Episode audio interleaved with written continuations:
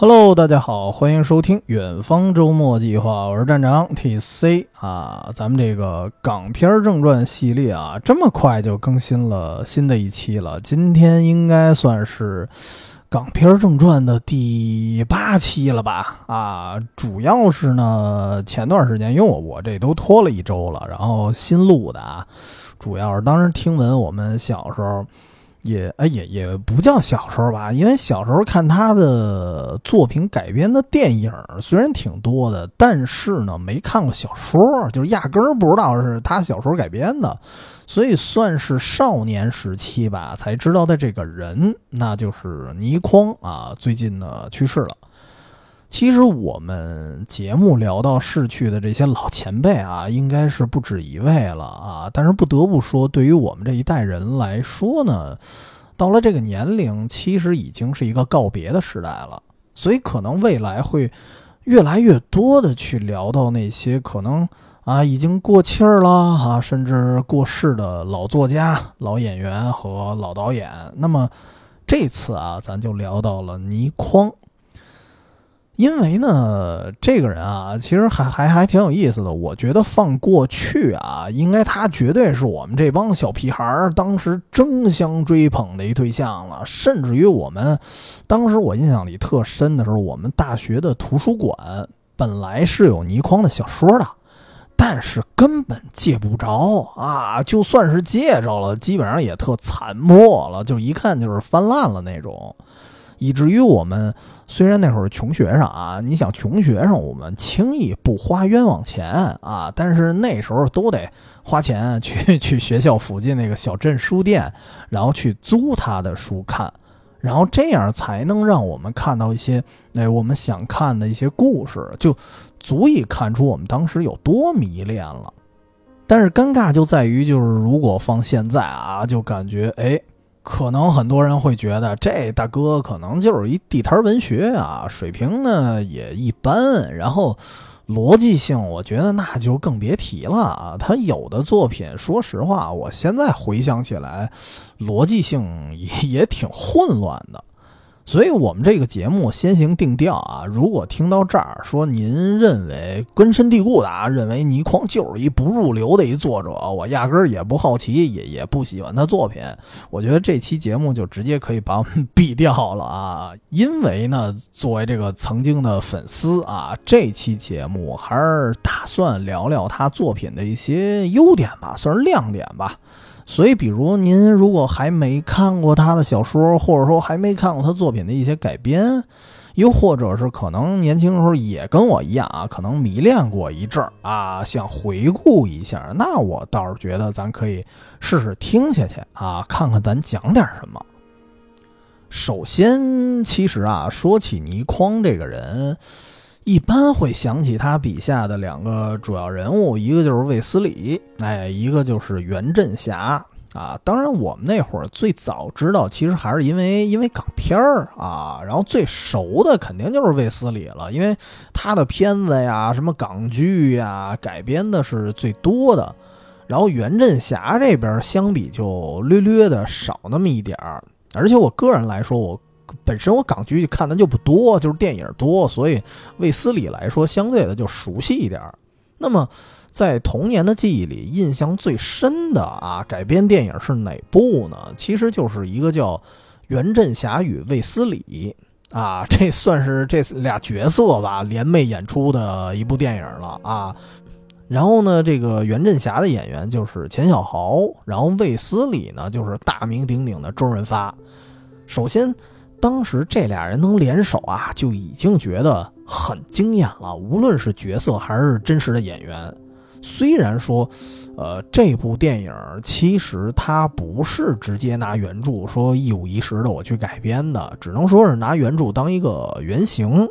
这个原型应该是袁振霞系列小说的那部叫《血咒》。但是不完全一样，所以算起来，其实它还是一个这个电影还是一个偏原创的剧情，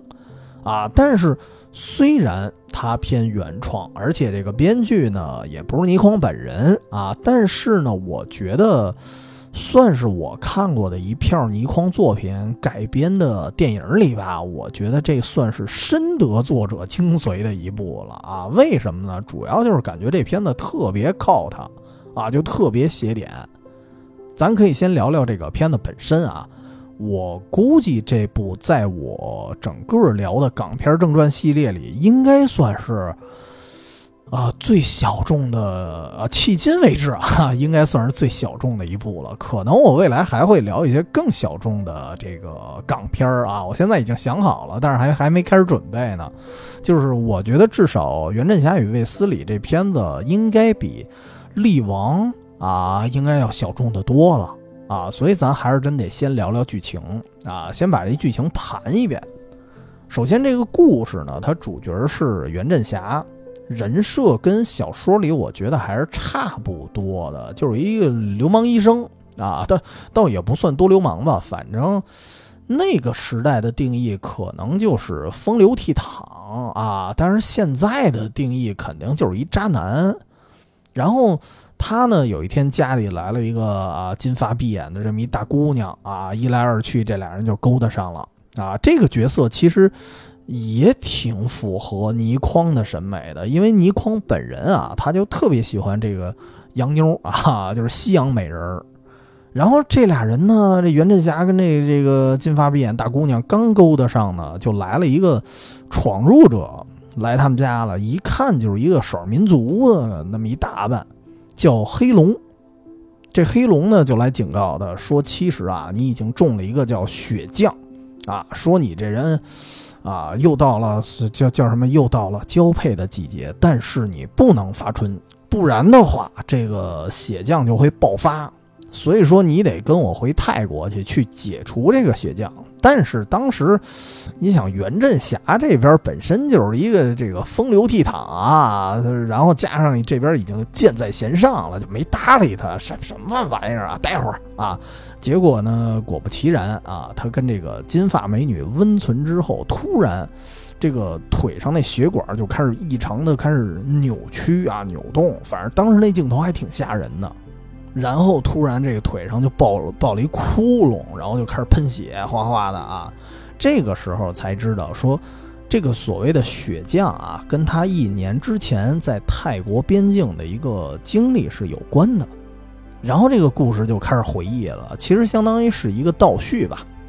其实，在这个一年之前啊，袁振侠曾经呢跟着一个教授，还有一帮看起来感觉这军事装备还挺充足的那么一小分队啊，一块儿去探险。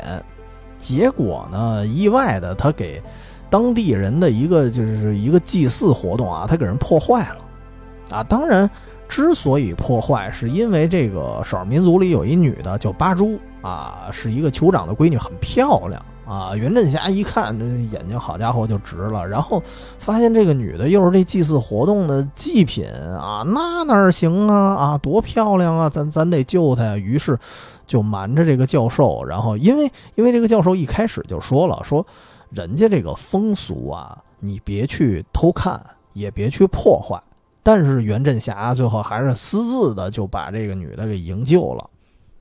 这个事儿呢，从。好的方面去说啊，其实袁振霞虽然是这个这个有点好色啊，见人好看去救人的，但也算是阴差阳错做了一件好事儿，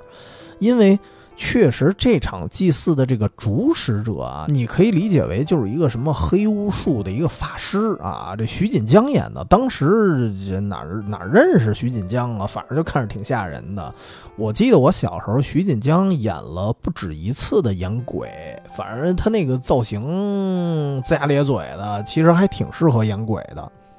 然后这个黑巫术的法师呢，就弄了一个非常邪恶的一个祭典，其实还不是说普通的那种少数民族什么祭天呀、祭地呀、宰个什么牲口什么的，不是，他是直接用活人，然后来喂养一个叫老祖宗的这么一个活尸啊。理论上，他说这老祖宗是这族人的祖先还是什么玩意儿？然后呢，这个这个八珠这少女，其实人家是这个族人原来这个族长的闺女。然后这个黑巫师呢，就趁着族长死了，然后正好这八珠的男朋友当时也也没在这个部落里，然后就把这少女给献祭了。啊，其实这个少女，这个八珠的她男朋友啊，其实就是提醒那个袁振霞，就是后来出现提醒袁振霞你已经中了血咒的那个黑龙。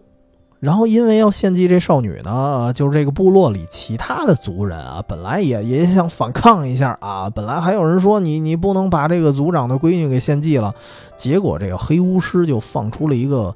小鬼儿。啊，活生生的把这个族人就咬死了。这个小鬼儿呢，有学名叫小鬼将，啊，降头的将，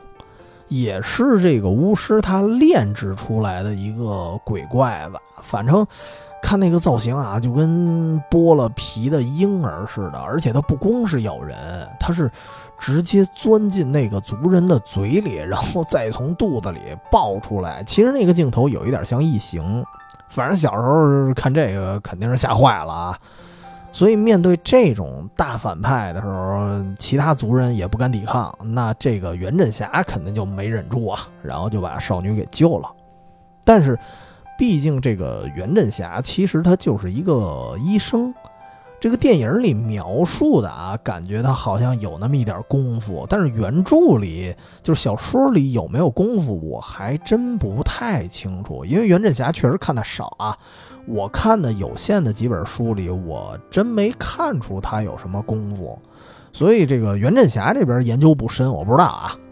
反正这个电影呢，感觉它有点功夫，但顶多也就三脚猫啊，也不算特别能打，也也也没感觉有什么智谋。结果呢，他一救人，就破坏了这个血迹，然后就被黑巫师啊和那帮服从黑巫师的那帮族人就一通的追杀，而且最后造成一什么结果呢？就是连累的其他那些探险队员啊，包括这个教授啊，全都被杀了。当时，呃，我当时看到这儿的时候特别震撼，因为大家一个个被杀的那个场景啊，现在想起来也是特别的揪心。因为我原本以为说这帮探险队员都荷枪实弹的啊，而且穿着这个军装，就感觉跟一军队似的，我以为还能抵抗一阵子，但是就是。特别有落差的时候，很快这帮人就就没怎么抵抗，就被挨个就给弄死了。有的就是什么乱棍啊，一通当当当给敲死了，然后有的就是被火活活烧死了。然后我记得当时他们跑回那个营地，可能还得找个救援，然后发现那个基地有一个留守的，算是探险队员吧，然后也是穿军装的啊，直接就万箭穿心，已经死了。所以你本本来还抱着一点渺茫的希望，你以为回了基地会有人接应呢，结果发现基地这边都死光了，就就看着特别的绝望。而且最后呢，尤其是那个教授，那死状凄惨啊啊！当时，当时他是被这个黑巫师，然后脑袋上泼了一种就是膏状的一种玩意儿。然后这个教授身体就咔咔就破开了，然后最后全是什么大虫子就钻出来了，就反正当时基本上甭管你是什么密集恐惧啊，还是虫子恐惧的人，这都得吓疯了。然后整个这个探险队也就是全军覆没。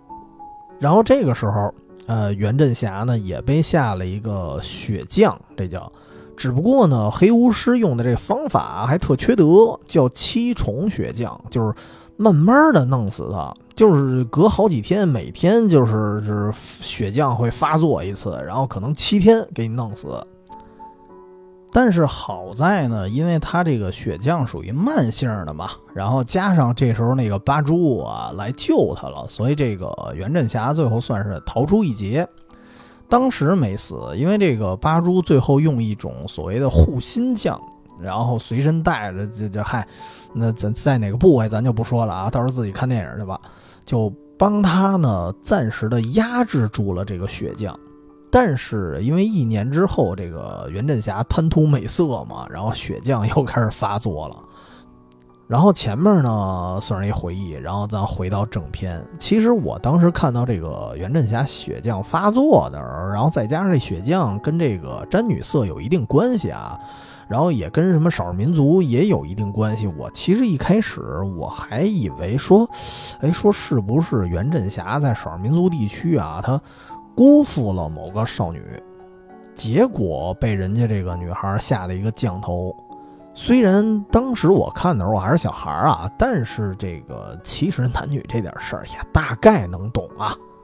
就可能觉得，你想袁振霞这么花，那肯定是负心汉啊，对吧？然后血浆也是因为他这个桃花债啊，我当时这么想，但实际上看完了这个回忆，发现其实并不是。至少袁振霞也算是英雄救美吧，虽然连累的其他人都死了。不过在这儿可以这个回归一下原著啊，就是这个电影的原型不是血咒吗？其实血咒跟我想象中这个负心汉这事儿呢，倒是差不多。因为小说里啊，就是中了血咒的这个人，其实就是因为那个人的父亲是一个负心汉，然后这个人的父亲被下了诅咒之后呢，这个诅咒就会包括他，包括这个父亲本人啊，包括他的子孙后世、子孙万代。都会受到这种诅咒，然后这个所谓的血咒就是每隔一年，然后身上都有一个特定部位就是开一洞，哗哗冒血。只不过呢，在小说里，其实中咒的那个人啊，到最后这个全本结束，他都没有得到解咒。只不过呢，这个人啊，就是因为他父亲是坏人，他自己还是。算是一个好人吧，然后他还算比较乐观，然后最后也觉得，因为他父亲倒是有钱，他凭着父亲的一个遗产，然后花点钱呢，搞点科研啊。一方面他在这个有生之年算是支持一下医疗事业，然后一方面其实他还抱着一种自己也能治好的一个期望，所以那个写咒那个小说算是一个悲剧的结尾，但是心态总的来说还算是比较积极的。咱说回电影啊，那都说这么多了，感觉哎，这片子不是叫《袁振侠与卫斯理》吗？啊，这卫斯理也没出现呀。但是呢，呃，这这会儿就出来了啊。袁振霞回忆结束之后，这个卫斯理终于出现了，因为袁振霞中了血降，人家得解降啊，啊，对吧？就是凡是降头对应的啊，有一词儿叫解降。他就想到说：“我有一老大哥啊，见多识广，一前辈叫卫斯理啊，咱来咨询一下，说怎么办呢？”其实，在咱咱说在原著里啊，卫斯理在袁振侠的小说客串啊，一般都是一个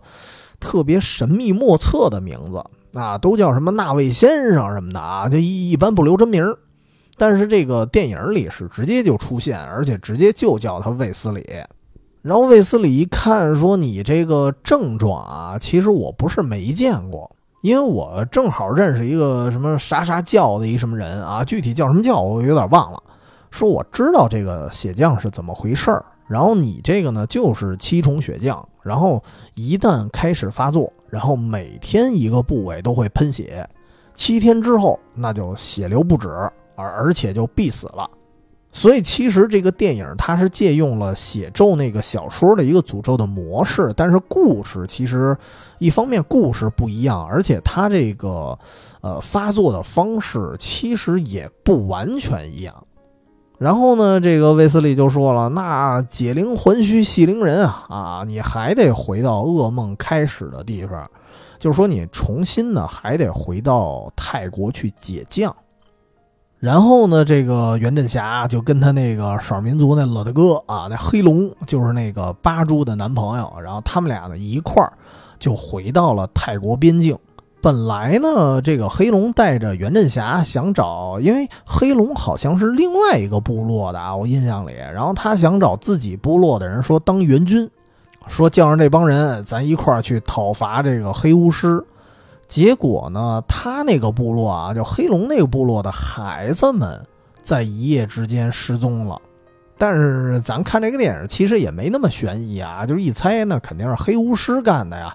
那咱得找他去啊。然后这个袁振霞加上黑龙，然后带着我们村里的年轻人啊，组成了一个小分队，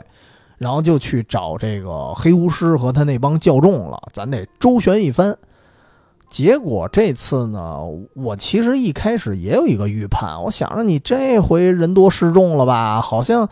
我印象里比上回那个探险队那个人貌似还多点儿啊！你想，因为小时候可能因为没有安全感啊，老觉得人多是不是就壮个胆儿啊？结果呢，我当时看的时候又天真了。因为在这个路上的时候啊，就发现黑巫师他们那个营地附近啊，到处都是机关，基本上他们这帮村里的年轻人啊，就根本就没走到那儿，然后，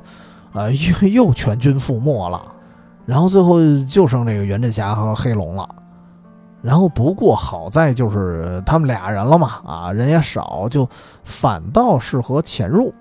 然后这俩人就偷窥，偷窥看到这个黑巫师，其实他在偷孩子，是是要干嘛呀？就是他要把这些孩子，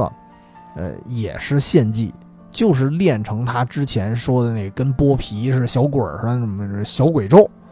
然后我估计，因为之前他已经练成了，我估计这次算什么？算升级吧，升级小鬼咒。然后，其实这个片子看到那儿也挺可惜的。最后，你想孩子其实也没救回来，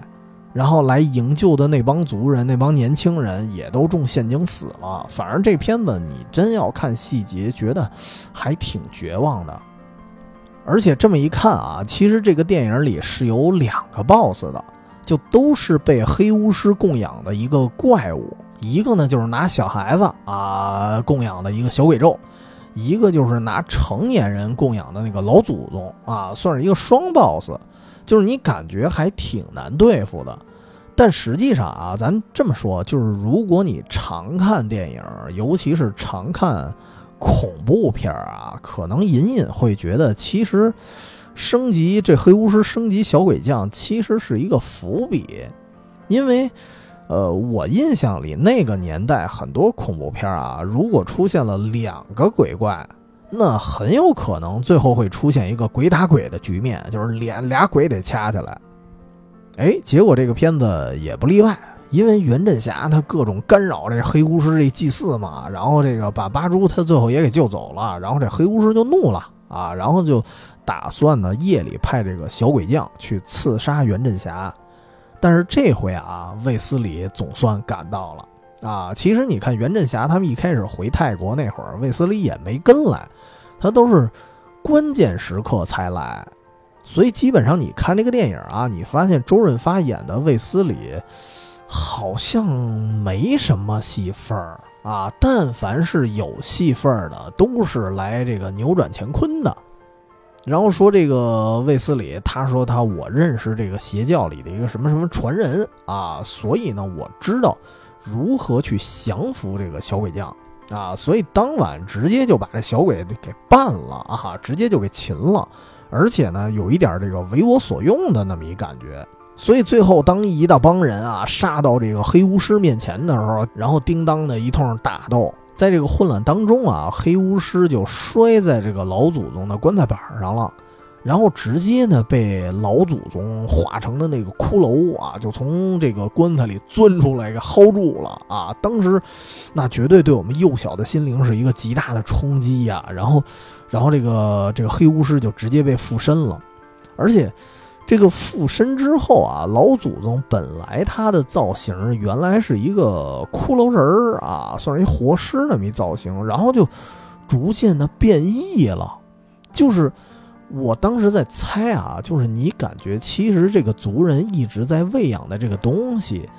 早就不是他们的祖先了，可能压根儿就是一个依附在他们这个祖先尸体上的一个怪物。然后每年呢，都接纳大家的这个供奉活人啊，当食物，因为这个老祖宗变身之后，他他根本就不是人类的样子，就他不是人类化成的厉鬼，他有一点这个有点像那个日本特摄片的风格，就是嗯，如果看过这个片子，知道那个怪物长啥样啊，我觉得建议建议大家查一下《杰克奥特曼》里有一个反派叫贝蒙斯坦。就跟那个玩意儿特别像啊，就是一个俩手变成俩大翅膀了，然后有一种怪鸟的感觉。所以这个片子看到这儿，我觉得还好，因为它一变成怪鸟 吧，反倒没那么吓人了，反倒挺奥特曼了。而且呢，这个尤其是小鬼将，小鬼将本身一开始看着还挺吓人的，剥了皮的一小鬼儿啊，看着还挺恶心。但是当这个怪鸟变身之后啊，那会儿小鬼将已经被收服了，所以他算是我们这个己方人员。然后这个小鬼呢，就直接跟相当于小鬼直接跟老鬼这俩就掐起来了。虽然最后这个小鬼还是被这个大怪鸟给手撕了啊，但是也相当于帮，呃，卫斯理最后赶来呢，争取了那么一捏捏的时间。然后最后这个卫斯理出场了之后，其实你看袁振霞和黑龙打半天，感觉好像也没干啥。你看这个小鬼也是这个卫斯理收复的，然后最后消灭这个老鬼呢，也是靠卫斯理。然后他就用了一种，就反正最现代，然后最最好莱坞的一种方式，就是提了一火箭筒，直接给这大怪鸟就给干死了。但是到最后啊，因为袁振霞找到了两个算是佛舍利，因为这个佛舍利只有吃了之后，他才能解除这个血将。一个呢，袁振霞先吃了，然后把这个他自己的血将七重血将总算解除了。然后那个八珠其实也中了一些血将，然后他呢毁容了。其实本来也要吃一个佛舍利。但是在这个一番打斗之后啊，就是，呃，倒还不是佛舍利毁了，而他这概念也比较超前啊。他说这佛舍利过期了，啊，就就就感觉好像这佛舍利跟一雪糕似的，就从冰柜里拿出来，跟这个空气接触几个钟头，然后然后就没法吃了。所以最后八珠的这个面容就恢复不了了。但是到这个，你看啊，卫斯理每次都是关键时刻有戏份儿，然后最后卫斯理说了一句：“嗨，这个肉体呢无所谓，心灵美才是真的美。”反正就说了一些就嗨不痛不痒的一些话呗。然后这个电影就算结束了。说完这个剧情啊，你真的会发现，就是这个电影你去寻获它一些标签儿。呃，基本上什么降头啊，什么血迹呀，然后还丛林里那帮杀人的机关啊，还有什么那个大眼泡没没没皮肤的那种怪物，包括跟这个奥特曼里那外星人似的那种怪物，就是这些又吓人吧，然后当时感觉又特别炫酷的一些概念，其实这些东西对我们当时来说，还真的是很吸引人的一些元素。然后在这一可以说一部电影里，通通给你凑齐了。这个我觉得有可能是对于我们那时候的孩子来说，就是，呃，算是 cult 片儿或者说写点电影它独特的一种魅力吧，就是让人又怕，但是又禁不住的去想去看。咱说怕啊，咱咱先说说它到底有多吓人。这个我跟西鹤我们之前录了一期节目。呃，就是之前我们聊露天电影那期，当时就说过，说当时西鹤啊跟他同学，然后一块儿呢看的《袁振侠与卫斯理》，尤其是看见大骷髅吃人那个场景，好家伙，因为那个大骷髅当时第一次血祭的时候是抱着一人脖子，给那人脖子都咬的就就就都耷拉了，反正反正就特别恐怖那个场景啊，就是那个脖子已经。就被咬的连着丝儿了啊，剩下的部位全被吃了，然后那个血浆也洒的跟这个不要钱似的。当时那小孩就吓坏了，吓得那孩子直发誓啊！你可以听我们那期节目当时怎么说的啊？具体反正那意思就是说，哎，你说如果我们我们这个好好好听话啊，好好做这个学校的好学生啊，做做做学雷锋的好少年啊，是不是我们就一定可以战胜那个大骷髅？啊，给给这孩子当时都给吓得，看完了这个电影的场景，因为你想啊，这个电影他们当时看那个露天电影是白天看的呀，啊，大白天的这给给这孩子吓得都宣誓了，都开始，所以就足见这个电影当时有多吓人了。但是你反过来说，因为人家放的是露天的电影啊，露天的那个录像，不是说不是说在你们家放的。在你们家放，你可能没地儿躲，没地儿藏的啊！你你害怕，你害怕，你都不知道躲哪儿。但是人家放露天电影，你害怕，你可以不看呀，对吧？你走就行了，对吧？露天电影也也没人拦着你。但是为什么他还得看啊？最后一直还得看完，这个我觉得就是靠的片一种，真的是让人又爱又怕的一种魅力了。这跟我觉得跟一般的恐怖片还不一样，恐怖片是纯害怕。但是 cos 片吧，有时候你还会看出一些特别搞笑的一些情节，就包括那个老祖宗突然变成奥特曼里那种怪物了。我估计啊，当时因为我当时跟小伙伴看完了什么反应，我还真不记得了。但是我觉得，如果是那个时代看的朋友，有可能看完看到这一幕，可能还会还会欢呼一下呢，觉得还挺挺挺搞笑的。因为 cos 片儿，我觉得跟恐怖片最大的区别在于，恐怖片纯吓人，而 cos 片有时候会很怪，然后算是一种叫叫什么怎么形容呢？那个词儿，我觉得应该叫奇趣吧，就是又很奇怪，然后又有一种特殊的恶趣味。所以我一开头啊，我想起我我说很多人可能小时候迷恋过倪匡，呃，这个描述我仔细想想，我觉得可能不太准确。准确来说，肯定是都被倪匡吓到过，尤其是卫斯理系列，甭管是小说啊，就真的，你想小说就算是单纯的文字，有时候他那小说里那个一开场，他描述那些呃悬念啊，或者说特别诡异的那个设定，真的是又吓人又吸引你。所以说到这儿，那咱们确实得说说原著了啊，就是。呃，袁振侠这边我确实看的少，印象里也就看过那么几本吧，包括什么天皇巨星什么的，终结篇我倒是看过，但是中途的几本我看的还不算多，而且袁振侠系列感觉不是特别吸引我，因为我更喜欢的还确实是卫斯理那样的，就是可能最浮面的原因，可能是卫斯理他更像一个冒险家，所以咱先说说卫斯理啊，这个。卫斯理何许人也呢？首先，我估计啊，这个倪匡应该算是一个自恋的人吧。其实卫斯理就是倪匡的笔名啊，就是英文那个威威斯理。然后同时呢，他写小说的时候也把这个主要人物定名为卫斯理。啊，当然还有另外一种说法，就是说，呃，据传啊，说倪匡可能路过这个香港湾仔区，然后旁边那儿一村叫卫斯理村儿然后临时起意也想了这么一名字，也有这么一种说法。反正对于这个角色呢，我我特早的时候，我当时就跟那个播公社老袁，我们俩就聊过一次，我说。我们当时有一个同样的感受，就是倪匡的小说啊，你看他的年代感就感觉特特模糊，就我觉得可能一部分原因跟这个小说的年代它是有关系的，因为毕竟卫斯理系列啊是从一九六三年他就开始写了，然后呢中途可能断断续续，然后也找人授权啊代笔过。然后呢，就这么断断续续过了差不多得四十多年，最后一直到二零零五年才出版完了最后一本，相当于什么呢？相当于我们那会上大学啊，已经开始读他的书的时候，因为我看他的书比较晚嘛，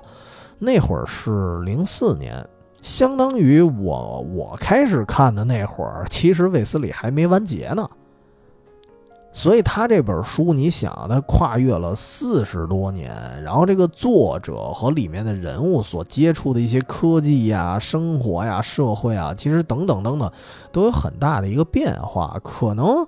他六十年代写的一些所谓的黑科技，可能到了零几年已经实现了。所以这些东西，你看完了小说，然后你再映射到现实的时候，你就会觉得，哎呀，这个年代感好模糊啊！它到底是一个什么时代的故事？当然，这是一方面啊。然后另一方面，我觉得是不是跟他这个人设啊也有一定关系？因为这个卫斯理感觉啊，这个身份人设也肯定是因为现代人啊。然后呢，这个说说他什么人啊？自己手头有一个跨国公司啊，算是有一点像现在这个霸道总裁这范儿的。就是你觉得这个人的人设其实有一点像商战题材的主角，或者是言情题材里的霸道总裁啊，这么一感觉。但是呢，在他这个小说、他这个世界观里面，就是卫斯理会被外界的人士当做一个冒险家。或者是一些奇怪事物的一个顾问啊，反正就各种标签于一身。而且呢，他作为一个冒险家，他又不像说，呃，不像《夺宝奇兵》的印第安纳琼斯那样啊，有有点什么考古学知识啊之类的。就是卫斯理属于你要说他有知识吧，他也还行啊，但是肯定没到什么考古学家呀、大学教授啊那么硬核。他给我印象最深的就是他语言天赋特别强，然后全世界外语啊，甚至国内的一些方言啊，反正基本都会点儿。然后，因为他这人也属于可能闲大闲驴啊，游手好闲一点儿，然后也也喜欢帮助人，然后经常呢帮各国家解决什么疑难杂症，所以他被全世界七十多个国家的警察组织的老大吧，算是联名啊签署了一个国际刑警的一个特殊证件给他啊。虽然感觉这证件就是一设定啊，经常没什么卵用。所以，至少你从这个角度来看，这个人还是挺现代的。但是啊，这个反差来了。要知道，作为一个冒险家，他身手肯定是了得的啊。这卫斯理呢，他不光是身手了得啊，直接这哥们儿就是一武林高手。这还不是说什么形容词啊，他真的是有一点什么金庸、古龙啊，就那种武侠小说体系里的武林高手了。就是他真的是会传统武术，然后说他是什么呀？他的他的设定是扬州封盖金二的徒弟。你想，你听这个扬州封盖这一名字，肯定是一个武功超群的一疯乞丐啊，就感觉有点洪七公那范儿了。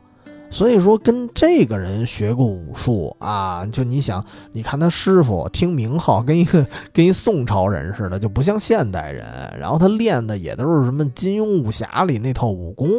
所以你就感觉这人有一点这个古不古今不今的啊。然后，而且更奇葩的是，最有意思的就是这个卫斯理平时穿的可能人五人六的，有点这个西服革履的，但是他那个腰带。啊，不一般啊，不是什么鳄鱼的，不是什么什么爱马仕什么的，它是一个银丝软边，就这个装备，你又觉得特别古代。然后除了这以外呢，包括他身边的一些角色，包括他的叔叔魏七啊，都是。现实里有些哎，是叫魏七还是魏八来着？记记记记不记不住了啊！反正这些人都是什么？现实里有一些虚构的映射啊，有一些还比较敏感的。这个节目里咱就不多说了。反正确实啊，就是光听一个人设，你就觉得这这人到底是古代还是今朝的啊？只能说，反正小说毕竟是有枪有炮有汽车了啊，所以还能算是一个整体，算是一个现代小说吧。那么，除了这个浮面上的啊一些人物属性，咱再说说卫斯理角色这个个性。嗯，感觉他是一个好奇心挺重的人啊，要不怎么成冒险家呢？呃，但是啊，又不像他又不像传说中的就想象中的冒险家那么缜密，就是感觉性格上也挺矛盾的。就是本来啊，你按照这个人的人设和人脉。就是你觉得卫斯理肯定是一老江湖啊，黑白两道通吃，然后尤其是也经常帮忙破一些国际大案，所以给人的感觉应该是啊见多识广啊，很稳重、很识大体的时候，而且在这个呃。袁振侠的故事里也经常用一种特别崇拜的视角去描写卫斯理，都不带叫名字的，叫那位先生啊，就听起来神秘莫测的。但实际上，这个卫斯理矛盾就在这点呢。他，比如他在一些呃晚辈面前，或者说有些跟他这个关系亦敌亦友的人面前，他还显得哎还比较沉稳，然后有时候呢还显得比较有心眼儿。但是，一遇见一些什么奇异的事件呀，或者说一些这个突发事件，他又经常特别暴躁，就特别冲动。有时候你感觉他，他经常是听人说话听一半那种啊，就迫不及待给人打断了。所以这一点还是觉得挺矛盾的。就是有时候你感觉，感觉他比较冷静啊，但是一遇见什么急茬他他他反应非常的就不稳定那种。所以当时我猜啊，我说这个会不会是倪匡对自己的一个真实写照呢？这个东西我我没专门查过啊，我觉得有这么一种感觉。因为你看倪匡他本身他的脾气啊，也挺古怪的。我记得在这个蔡澜的书里就提到过，比如说倪匡跟自己儿子发生一个争论的时候，就是也其实也屁大点事儿，也没什么事儿。然后倪匡就直接回自己屋，然后抄一把武士刀就出来了，然后恐吓他儿子。啊，有时候你你让人感觉也不知道是开玩笑还是真恐吓，就反而听起来挺古怪的。而且就就在这个以前我看的一个节目啊，综艺节目叫《今夜不设防》，里面就是倪匡。黄沾啊，蔡澜，相当于这个香港四大才子其中三位啊，这仨人访谈一个明星那么一综艺，其实这基本上是喜欢博客的很多人都会关注的一个节目。呃，那里你感觉啊，这仨人啊，呃，黄沾呢属于真浪啊，就真性情，不管不顾那种。然后蔡澜呢，有一点这斯文败类那劲儿啊，稍微有点端着，但是感觉也属于蔫坏，也挺好玩的。然后倪匡呢，就是你看那个节目里，你感觉倪匡属于捏不准他命脉的那种人。其实他有时候说话，他真不算最多的，他属于一阵儿一阵儿的。有时候你感觉他比黄真还贫。然后有时候呢，又感觉他比蔡澜他还安静，他属于那种爆发型那种，就是补刀型选手。偶尔他插一句啊，但是说的就特插人肺管子那种，就感觉他说话吧，看似很到位。但是如今啊，如果放在如今的一些什么综艺节目里，肯定观众会评价：哎呀，这个人太敢说了啊，这人说话有点不管不顾的，这这情商可能比较低。所以就感觉倪匡他是一个挺挺矛盾的人。他要是不说话啊，就咪咪一笑啊，就再加上他这这几个人里，他是属于算，呃，略略的有那么一点胖的一人。他看起来还挺慈祥的，但是一说话反而有时候挺难听的。就我觉得这点啊，可能还符合他自己笔下的一个人物吧，就是卫斯理，就是狗怂脾气啊，就是你平常别招惹他，你招惹他指不定说什么呢。就是，呃，倪匡有一个最经典的段子，就是说他这个这个卫斯理到了南极遇见北极熊这个事儿。这算是一个知名事件了，就是倪匡在其中，哎，我忘了哪本书里了，写其实是笔误，写错了啊，说这个卫斯理到了南极了，然后碰着了北极熊，然后当时就有一读者就狂喷他啊，说说了半天，然后倪匡呢就也没搭理他，就是反正那读者就自嗨吧，然后那倪匡也不爱搭理人。然后最后可能是那读者有点嗨大发了，然后给这个倪匡惹急了。最后倪匡回复了一句话，说：“对你说的没错，这个南极呢没有北极熊，但是呢现实中也没有卫斯理。”就这句话啊，你乍一听，你感觉是一句敷衍，这意思就是我就不改啊，我我就写南极碰北极熊，我就怎么着啊，就感觉挺混蛋那么一气质。但实际上，这这句话你深究，你感觉是一特难听的话。什么意思呢？就是这世界上没有卫斯理，然后你要在一个虚拟小说上，你去掰扯南极北极这事儿，你你这人得多闲呀。实际上，它是一种讽刺，而且其实这事也好理解，就是因为咱都不傻。倪匡这个写东西再没有逻辑，他肯定也知道南极是没有北极熊的。这个其实纯粹是当时的一个失误，一个小瑕疵，甚至有可能就是一个笔误。他不可能不知道南极没有北极熊。所以，当你非得捏着这一点去一直跟他去喷啊，说是你把这写错了啊，我就我发现了，我就比你高一等。其实这个很弱智的，因为你碰碰上一个幼儿园的孩子，也会告诉你南极没有北极熊，就是掰扯这件事儿本身就是一个很弱智的事儿。所以为什么倪匡不愿意去回答？但是他一旦回答了，其实是一句很难听的话。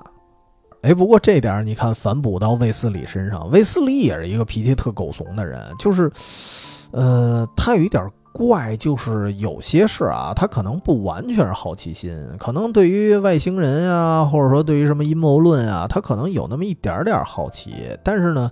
他也就是有一开始啊，他可能一开始的反应跟倪匡差不多，也比较佛系，就是哎，反正我见又不是没见过外星人，见多了之后，就是尤其是卫斯理到中期的时候，你能看出有时候他对很多事儿他不感兴趣，人家吃过见过。但是呢，如果你越不让他去查，然后他反而会反弹啊，所以他经常他反而会冲动一下，他有可能坏了别人阴谋论的一些事儿，然后有时候他就是削尖了脑袋，我非得把这事儿探索明白。有时候我觉得可能就不是好奇了，他就是那那种倔脾气。所以这也导致他经常会陷入一些什么奇异的事件里啊，有时候可能就是外星人，可能就是什么邪教啊，或者说某一个组织的什么黑科技呀，是什么阴谋什么的。所以因为可能经历的这些事儿太复杂，所以这就让倪匡的小说其实很难去定位。你看放今天来说啊，我看到很多评论都喜欢拿倪匡跟刘慈欣去比。说啊，你看这个刘慈欣，这才叫科幻小说，然后你一框呢就地摊文学啊，但是也有反过来的啊，也有反过来提出异议啊，一个压力啊，说不对。倪匡那是鼻祖啊，刘慈欣写那么多高概念，跟教科书似的。你想，你看科幻，你你就是一个看科幻小说啊，你要不是这儿学科小来了啊，所以就这两两拨人就争得不可开交的。但是我是看完了，我觉得这俩啊两拨人啊就没必要争，因为首先呢，我觉得定位其实就不太对，就是。倪匡的小说啊，本来就应该算是一个奇幻小说，而且这不也不是说我瞎去给他定位的，这是倪匡自己他本人的一个定位。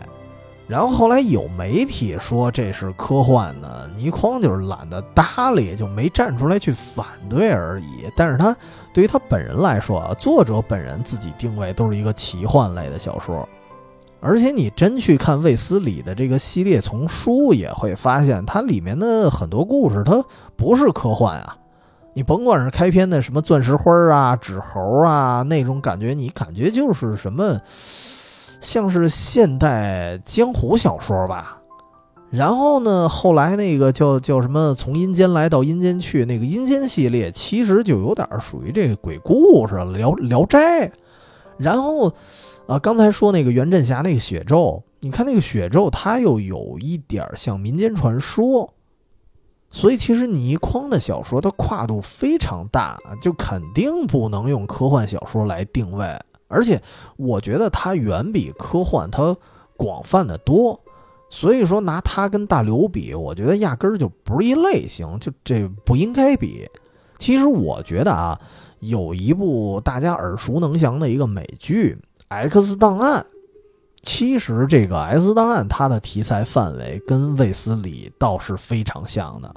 虽然你看这个 X 档案，它的主线啊是跟这个外星人有关，对吧？主角那个 Mulder 他那个呃妹妹被外星人逮走了嘛，然后和什么阴谋论有关。但是，呃，穿插的很多单元的剧集啊，你会发现里边也有一些宗教团体。然后也有一些什么民间传说，然后也有一些什么这这个这个都市传说里的一些什么怪物，所以，呃，《X 档案》我当时看的时候，我就我我自己就不愿意把它归类为一个科幻，其实它更像是一个什么呀？都市传说的一个大集锦，所以这点我觉得《X 档案》跟卫斯理啊其实差不多。但是不得不说啊，还有一种说法，就觉得这个这个倪匡其实很地摊文学。这个啊，不得不说一句啊，因为呃，因为倪匡的很多作品，他崇尚的是那种先声夺人嘛，就是一上来特别吸引你啊，因为他毕竟也是一编剧，所以你看他的小说，总感觉有一种电影感。相当于一上场啊，他给你预设了很多概念啊、悬念啊，都特邪乎那种。但是到后面有的解释确实看起来有点牵强啊，有的甚至觉得没什么逻辑。但这个只限于一部分故事，所以可能是这个缘故吧，弄得很多人觉得，哎，他这作品是地摊文学啊。但是可能还有一部分原因就是。可能跟我们那会儿买书的渠道有一定关系吧，因为那个时代很多时候地摊居多。我觉得“地摊文学”这个词本身就挺模糊的，因为它这个词其实贬低了很多作品，但实际上这个词的那个，你想它覆盖面非常广，因为毕竟我们那个时代啊，嗯，金庸 也是地摊上买的啊。然后我因为我那会儿真的在地摊上买过那个特别小字儿版的那个《天龙八部》，那绝对是盗版中的盗版，比盗版还次。然后别说它了，什么四大名著啊，外外国文学《哈利波特》，那会儿好多都是地摊货。所以要说从购买渠道来说，那那那这都是地摊文学呀，对吧？而且别说过去了，现在有时候因为我离三里屯近嘛，有时候周五下班的时候，在那个通营中心那条路上，经常晚上还能看见有地摊儿呢。然后那些地摊儿你能就书摊儿啊，我说的人那书摊儿你能看见很多大作家的书，也也都搁这儿呢啊。所以那个。购买渠道啊，其实是盗版书商的问题，不是由这个书本身去决定的。何况啊，从这个细腻的程度上来说啊，包括它的文字功底，我觉得，呃，倪匡的书可能因为写的内容都是这个胡雷蛋扯的事儿，然后加上倪匡本人啊，听说学历也不高，好像是初中学历吧，所以他他的水平特别容易被低估。但是咱先说文字啊，他的文字至少是能让人读出人物性格的，就是因为他的故事本身就是主视角嘛，所以这个人物的心理活动啊，他的措辞啊，都是很符合这个主视角的一个身份，所以他的语言我相信一定是经过一些拿捏的。同时，当然语言确实也非常流畅啊。我不知道有没有听过什么卫斯理类似有声书的人啊，如果你听读的话。你就算不看文字，也很有画面感，所以我觉得可能是一些书啊，只有它文字还比较好的时候，才适合做成有声书。但是这么一说，是不是觉得，哎，我这要求有点低啊？语言流畅好像就行了啊？但是我觉得，可能就是行了啊，因为跟很多这个出书的人相比啊，我觉得语言流畅已经是一个。呃，也不叫失传吧。其实现在很多所谓的作家，他们做不到的一些事儿。那比如说，咱也不是说捧一脚踩一脚啊，因为确实也看过他的书，就是马伯庸。咱对比一下啊，就说先说马伯庸的书啊，我其实本身挺喜欢的，因为他的想法呀，他的脑洞啊都很厉害，这点必须得承认。然后包括他里边的一些参考资料也非常的详尽。但是呢，他的作品给我的感觉就是文字水平读起来非常的不顺溜，甚至有时候我觉得他的语言可能有点幼稚。就比如说，如果用马伯庸这个文字去写卫斯理，因为卫斯理是主视角嘛。那如果用马伯庸的语言来描述卫斯理的心理活动啊，和他的语言啊，你可能觉得卫斯理可能就是一中学生啊，可能就是大禹，大禹神秘惊魂系列那小主角啊，这个就是差距。我倒不是说去去去否定他，去肯定倪匡啊，只不过觉得马伯庸的想法他确实还是很好的，就是文字真的需要提升一下。因为我记得我特早的时候啊，看一杂志。那里边有一个，也是一个都市传说的故事，就是说北京周边可能是哪儿啊？密云爬山，然后这个爬山的人遇见一些奇怪事件的一个小故事，特别都市传说，其实也挺卫斯理的。那个故事的作者就是马伯庸，我不知道现在还能不能找到这篇了啊？就反正特别马伯庸黑历史的一篇，但是当时看的时候，就那会儿杂志上看的时候，就觉得他文字水平一般。就是故事挺吸引人的，然后很多年后你再去看他的书，你感觉文字水平还那样，就没什么提升。所以我举一个例子啊，我觉得读马伯庸的书有一种什么感觉，就像是一个特别好的评书的剧本儿，但是说书的人他是一结巴磕子，所以听起来就磕磕绊绊的，就听着特别累。所以咱们这么说，按倪匡这种定位来说的话，能写出引人入胜的故事，同时这语言还可以，还不错，读起来还比较，呃顺畅，如沐春风的，那其实已经并不是所有人都能做到的了。当然，这只是文字啊，其实细节上，我觉得倪匡的书它是很细腻的，这也是一个常被忽略的点。呃，我我举几个例子啊，比如说有一本我前段时间才看的，就是卫斯理的《大厦》。这部书我我因为我现在是新看的嘛，所以我回看的时候，我感觉这部书其实特别超前。然后讲的是什么呢？就讲有一人啊想买房，晚上去看房子，然后坐进这个电梯之后，本来他要去的这个层啊是二十二楼，结果发现这电梯就一直不停啊，在这个电梯里的体感感觉好像一直在上升。但是按时间来说，早就应该超过二十二层了。然后这个人就在电梯里有一个非常复杂的心理活动，就他一会儿琢磨，哎，这时间是不是太长了？啊，一会儿就琢磨，我我可能是加班太多了，我是不是感官异常了，并没有多长时间。然后就哼一个小曲儿，咱杀杀时间。然后等哼完小曲儿之后，觉得还是不对啊，这电梯怎么还没停啊？就是，然后他一害怕就各种砸门，这个电梯门一砸，哎，开了。然后他终于哎缓口气儿，觉得哦，可能还是想多了，然后可能是这电梯太慢。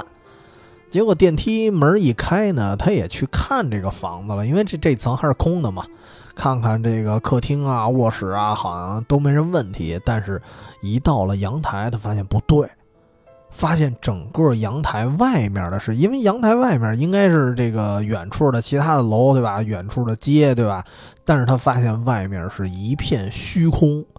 看不到楼下，也看不到天上，就非常的不正常。他就知道这肯定不是正常楼层啊，他就跑，跑哪儿呢？去电梯。然后他刚进电梯的一瞬间，他嗷一嗓子，他就出来了。因为什么呢？因为他突然想起来，这这不对。因为刚才就是这电梯把我关里边，然后给我运到这个奇怪的空间的，所以那我还不如走楼梯呢。啊，我不能坐电梯，所以他就出来这找楼梯，找了半天发现楼梯间也消失了。然后他非常无奈的又回到了这个电梯，然后这个电梯门发现还为他敞开着。然后这个他是心理上非常的抗拒，觉得哎呀，这个电梯就像一个怪物的大嘴一样张着，但是又。不得不硬着头皮上去，不过呢，这次他倒是坐上电梯，然后安全的回到地面了。然后这事儿传出去之后，就引发了这个威斯里来探查真相，就就这么一故事。刚刚我说的呢，就是一个开场，但是这个人你发现他有无数次的这种心理上的反转，从。安慰自己呀，然后又发现已经 已经不是能安慰自己能能了的一个事儿了。然后从怀疑到自我安慰，然后到继续焦虑，然后到害怕，然后到崩溃，它是一个不断反转和升级的一个心路历程。这个描写其实非常的真实。我这么说啊。如果放很多人去写这段故事啊，比如说啊，都都说这个人去完阳台了，一害怕想逃跑的时候，可能有的人就会直接描写这个人直接就去楼梯了啊。这个我觉得可能就是换位思考不够。而倪匡的书，你发现这个人他一害怕，第一反应我们先习惯性的往电梯跑。然后想起来这个电梯很邪门，然后再去楼梯，然后再回来，有这种反复，让读者看完了之后就特别容易跟着一块儿揪心，而且这种反复特别的细腻。我觉得能把一个人的心理活动写成这样，一方面是他的思考足够多，另一方面我觉得也是他有足够的耐性。虽然倪匡在传说中是一个这这这叫什么来着，非常不负责任的一个编剧，然后写东西也特别快，但是至少从《大厦》这本书，我觉得他的，呃，如果说《大厦》这本书他用了一个超快的速度还能写完，那只能说这个人是一个天才。因为他想的非常周到，而且这个《大厦》这本书啊，还不光是说心理描写有多细腻，在《大厦》这个小说的开篇的时候，实际上是先有一段感慨，就是说，哎呀，现在这个人口密度越来越大，然后现在这个楼呢越建越高，那么危险性是不是也越来越大呢？所以，《大厦》这个小说本身是一个科幻性的故事。但实际上是倪匡他想表达对这种高层建筑的一种担忧，实际上这其实是一种人文层面的一个思考了。要知道啊，这本书可是一个七十年代的作品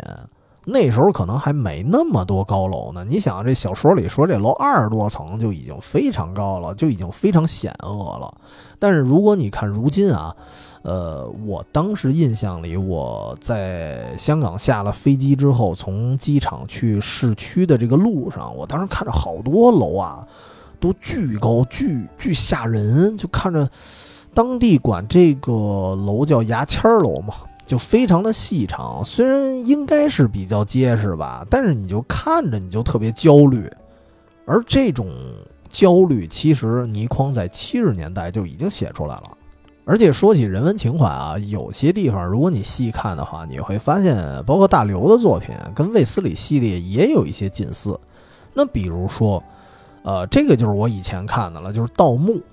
啊，你光听这名字，以为《鬼吹灯》那系列呢，摸金校尉，但并不是啊。说他是说一帮人，呃，确实有一帮盗墓专家，然后呢受雇佣去盗墓，然后但是后来发现，其实盗的并不是一个墓，而是很多年前坠落到地球上的外星飞船砸在地里了。他们一打开，发现这个这个地里埋着是一个飞船，然后。当时这里面有一个我我年轻时候那会儿看啊，我非常不理解的一个桥段，就是当时我看完了，我还跟我哥们儿讨论呢。我说说当时有几个这个美国军方那高层也钻进那所谓的墓穴了，然后里边发现是外星飞船啊，里边还有这个外星人这尸体。其实这个故事是影射那个美国五十一区呢，但是呢，这帮军方高层什么反应啊？他就是。看见外星人之后狂笑不止，然后就自杀了。然后我当时啊，当时的反应我就跟我哥们儿说：“我说这本小说神经病吧？就就我当时觉得是我最不喜欢的一本，因为太没道理了，怎么就突然自杀了？我当时以为啊，这是有一点刻意的烘托气氛啊，就是故作悬念，你你非得死几个人才吓人，对吧？才惊悚呢，所以设计这几个人自杀了。”但是后来呢，我也是想了好久，我突然反应过来了，因为咱们作为老百姓啊，如果说我看见一个外星人，我可能就跟看见 ET 似的啊，我还挺好奇，害怕可能也有点啊，但是总的来说还觉得挺好玩的。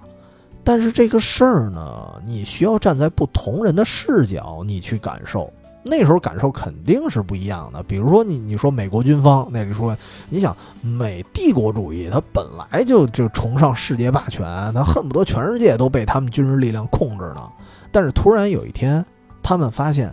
外星人在他们毫不知情的情况下都降临到自己国土了。然后这个作为军方高层，这个打击实在是太大了，因为万一外星人是恶意来的。他们，他们别说抵抗了，人压根儿都不知道人来了，相当于他们可能以前还努力打造一些让他们有自信啊、有安全感的一些军事设施，然后去研究一些军事理论。在那一瞬间，当他们发现外星人早就来过了，他们突然发现之前做的一切全都是无效的，所以他们第一想法肯定是非常绝望。所以军方的人，他们比老百姓。更明白自己跟外星人之间到底有什么样的差距，所以这种绝望会促使他们自杀。所以你发现，哎，这概念特别熟悉吧？跟跟《三体》，这不就是相当于《三体》第一部刚开始好多科学家自杀的那个原因吗？就是他们终于看到了科学发展停滞的原因了。然后他们知道自己面对《三体》的科技水平太过悬殊了，他们知道自己这一辈子啊、半辈子啊所做的所有努力可能全都白搭了，然后所有这个物理学的信仰全都坍塌了。那那干什么呢？那就自杀吧。这个情感是作为普通老百姓可能是理解不了的，只有站在他们的视角才会理解他们为什么要自杀。而且你包括这个盗墓啊，这还是还是说回这小说，就是当军方看到外星人的时候，有的高层确实自杀了，但是有的高层第一反应是什么呢？那就是掩盖真相，啊，别让老百姓恐慌。所以你这么想，这不又是 X 档案了吗？所以你要知道。《盗墓》这本书，这里头表达的一些细节呀，包括那些情绪啊，那可是比《三体》和《X 档案》要确实要早多了。当然，除了刚才所说的啊，什么这个文字有多细腻啊，然后这这这都是基本功。其实对于那个时候的我们来说，恰恰这些基本功的东西倒不关注。就是我也是现在重新录节目的时候，重新才呃回想起这些事儿。因为那个时候真正吸引我们的啊，就是那些天马行空的想象，然后加上倪匡塑造的那些，呃，故事本身的架构啊，就是那种特惊悚又特别引人入胜，反正还是靠的片那种风格，又爱又怕。所以为什么说这个《原振侠与卫斯理》这个电影，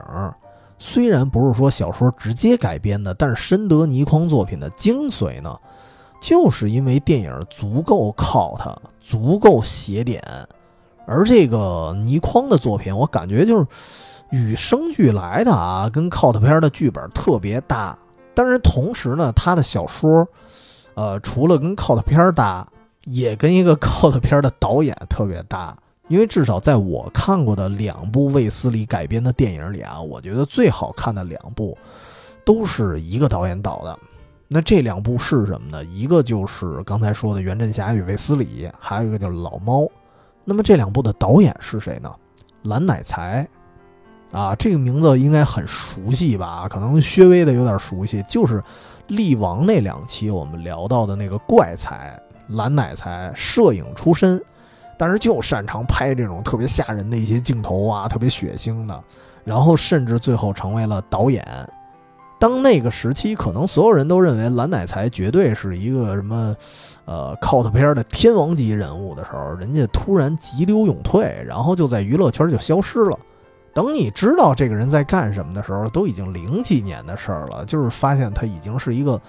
旅行摄影师，然后同时在这个国内内地啊很多乡村在做着公益工作。所以你会觉得，哎，这人的反差好大呀！就是以前，以前他给我的感觉，他的标签就是恶心，然后现在觉得还挺仙风道骨的。然而，就是这么一个很很古怪、很厉害的人啊，怪才嘛啊！我觉得只有这个人才能拍出倪匡的感觉。就刚才说的那个老猫。啊，他导演的那个老猫也是一个外星人归乡的一个故事吧？但是过程中这个反派的外星人出现的时候，就感觉就就一大坨这这大粘液啊，还能附体，然后还带着点儿，就就经常还带着点内脏啊、鲜血什么的，反正就那些玩意儿。虽然那个电影跟原著不太一样，但只不过那个风格，我觉得还是挺符合原著的。而且当时老猫那个电影里也有倪匡啊、蔡澜啊这些人客串，也算是一个惊喜吧。然后另外一个我相信挺有名的卫斯理的电影，应该就是《卫斯理传奇》了，就是许冠杰那版本。那个不是蓝乃才了，所以他拍的有一点像，像一个挺正统的一个冒险片儿，就没那么多特写点的元素了。但是我觉得那个片子的结尾。还是挺深得倪匡精髓的，就是最后发现那个外星人的飞船啊，飞起来，就是也是讲一个外星人回家嘛。然后最后那个外星人飞船飞起来的时候，特别像一条龙，所以那个片子最后给你留下了一个探讨，就是以前人们幻想中的龙，是不是因为他们其实是见过，只不过见到的是外星人的飞船呢？这个其实是倪匡的作品里经常会出现的一个设定，就是很多诡异的事儿啊，到最后你发现所有的解释都是外星人。虽然很多人这个评价啊评价不高，说你这有点这个抄近道了啊，反而什么东西解释不了，你告告我这就是外星人。但实际上这事儿你得这么想，因为其实甭管是那个时代啊，哪怕是到现代，其实大家经常去幻想的一个事儿，就是。比如说很多古代的未解之谜，包括现在老提那个三星堆，其实大家在聊天的啊，瞎聊天的时候也经常会说，哎，啊，就这个三星堆这个之谜呀，它的谜底会不会跟外星人有关呢？其实，在现实里大家也是这么想的，所以呢，那变成小说又何尝不可呢？所以，其实《卫斯理传奇》这个电影啊，反倒是他的作品里，我觉得还算是一个科幻作品的吧。因为我的感觉就是，所谓科幻的概念，应该就是以科学为一个框架，真正幻想才是它的核心，才是魂儿。因为你要是光讲什么什么科学了，那不够换，那就是教科书。就我个人觉得啊，不不是说我给定义，我就是觉得就是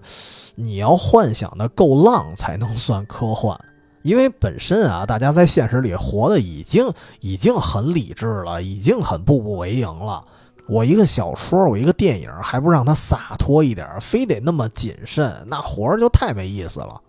那说完这个卫斯理啊，其实也没说完，就是他的作品来不及太多细说啊，有机会再聊吧。但是说一个延伸，呃，其实倪匡呢是有一个妹妹，可能很多人应该听过名字，但。不一定知道这人就是他妹妹，啊，尤其是男同胞们可能看的比较少，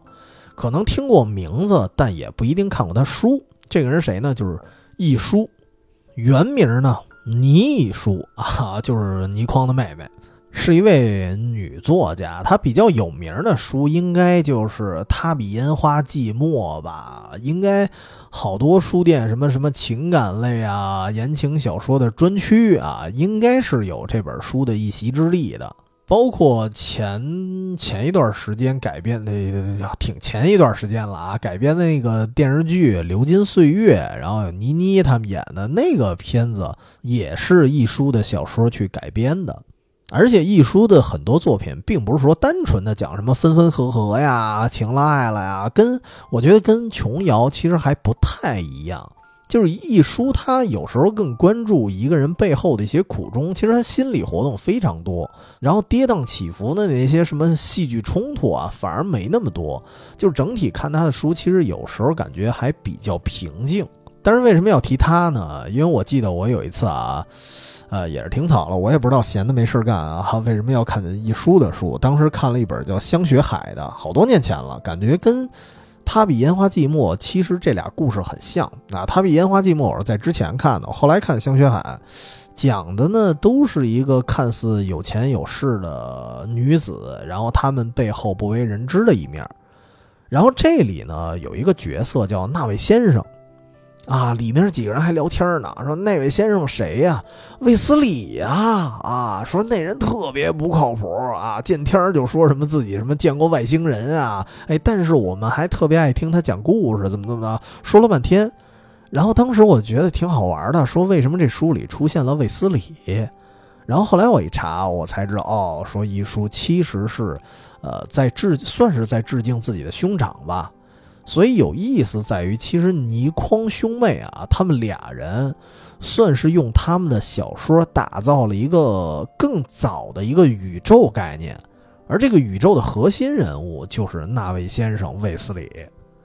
所以在一书的作品里，卫斯理真的出现过不止一次，感觉是一个传奇人物啊！而且这里咱最后了啊说说一个译文吧，就是倪匡。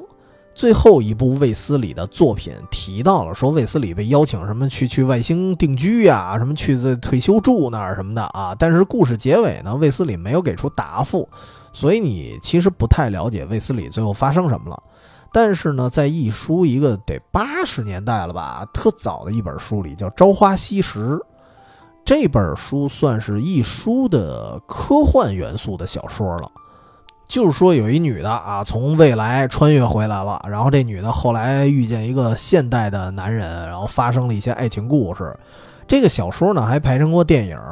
这个男主角的名字啊，叫方中信，是不是觉得特别熟悉？对，男主角啊，不是男演员，男主角的名字叫方中信。然后男演员的名字呢叫福利，就是演这个方中信的这个人叫福利啊。后来只不过这个男演员觉得，哎，这个小说男主角的名字还挺好听啊，我改个名儿吧。于是呢，他就用男主角的名字给自己变成了艺名。然后这个人呢，呃，就是方中信。到现在呢，他拍戏还一直在用方中信这名字。乍一听啊，感觉这像他一本名似的，实际上并不是。方中信是一书小说里主角的名字。啊，然后说到最后，哎，说那这小说跟卫斯理到底什么关系呢？是因为这个主角啊，男主角方中信中途呢，他要帮助这个，呃，未来的这女的，她要回归，怎么回去？他得请教说，那我得请教我身边一个经历过奇妙冒险的人，这个人稍微有点经验，于是呢，他就找到了那位先生。那位先生谁啊？还是卫斯理。然后这里头特别逗的时候，卫斯理还说呢啊，说你这个事儿我轻易解决不了啊啊！我建因为那那里面的卫斯理描述中啊，其实岁数已经很大了。然后他说啊，我建议你们去找小纳尔逊啊，这就引出了另外一个人物，小纳尔逊又是谁？其实这个人的小纳尔逊的父亲就是国际刑警纳尔逊。这个国际刑警纳尔逊算是卫斯理的一个老拍档了啊，说是老拍档，我印象里也就在三本书里出现过吧，出现不多，因为他在卫斯理蓝血人以及他的续作归乡那部的时候，这这纳尔逊为了帮助外星人回家的时候牺牲了，当时还挺悲壮的。然后这个小纳尔逊呢，就是那国际刑警那人他儿子，后来这哥们儿也经常跟卫斯理合作。所以《朝花夕拾》里，这里出现了不止一个，光是一个卫斯理，也出现了其他的倪匡故事里的其他人物。然后在《朝花夕拾》这部小说里解释说呢，在整个故事的最后啊，卫斯理去了月球的宁静海去开会了。然后最后呢，是不是说住在那儿了？是不是定居了？不好说，但是算是一种可能吧。所以说明什么呢？其实。呃，这个小说在卫斯理终结篇之前啊，老早就有了，相当于是我觉得他可能提前给了卫斯理一个最后的结局。然后我猜啊，最后倪匡真正在写一个终结篇的时候，可能也在跟倪匡自己妹妹，也就在跟一书的小说里做出一个呼应，最后也给出了一个模糊的答案，他到底去没去月球定居这个事儿，他也没有交代。有可能真正的答案呢，反而在很多年前的一书的书里已经出现了啊，这还挺拗口。一书的书啊，反而算是一个挺有意思的一个互动吧。而且除了这以外，其实一书跟他哥啊，他们俩之间的互动真不老少。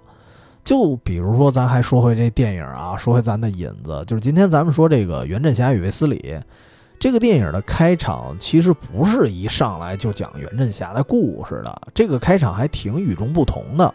而是一上来倪匡本人先出来了，然后在什么场合呢？在一个酒会上，然后发现这时候什么袁振侠呀、卫斯理啊，全都是他朋友，然后这个倪匡就跟这袁振侠说啊，你讲讲你自己的故事啊，然后这个电影才正式开始。所以这个开头其实给我的感觉还挺破次元的，然后后来这个电影播完了，因为我重新看的时候，我看这个演职员表啊，我发现说片头就是一书去设计的，但是我不知道啊，我说他只是设计了一个开头字幕动画还是什么，还是这段剧情啊？我估计应该是剧情，所以算是对自己哥哥的一个致意吧。而且我看得出来，也能感觉一书。应该也是非常喜欢卫斯理这个角色吧？那本期节目，哎呦我的妈呀，说说说说不老短了啊！说这么多，连这个译文带浅度的一个科普吧。本期节目咱先聊到这儿吧。原本是想聊港片儿啊，结果一不留神变成了港产小说了。但是。不得不说啊，我其实也是在一边聊一边还挺怀念那个想象力爆棚啊，甚至甚至想象力很很粗暴、很粗犷的那么一个时代，因为他们可以肆无忌惮的去写出一些好玩的东西。而现在的有些书，如果你写的太理智的话，我倒是觉得没那么有趣儿了。呃，反而最后的结论就是，如果感兴趣啊，可以去看看。可以放下一些对于什么科幻小说的预设，把它当做一个奇思妙想的人对人文社会的一个反思吧。我相信可能会有一些收获的。有机会呢，我也尽量聊聊卫斯理其他的作品。那么说完了这个这个节目加群环节了啊，如果有什么值得推荐的周末作品，可以添加。远方全拼加 FM，这是我们的公众号，然后上头我定时的会发，就不定时的会发一些这个这个随想吧，然后里边也有我们的加群方式，可以跟我们一起沟通。那本周节目就聊这么多吧，我们下期节目再见。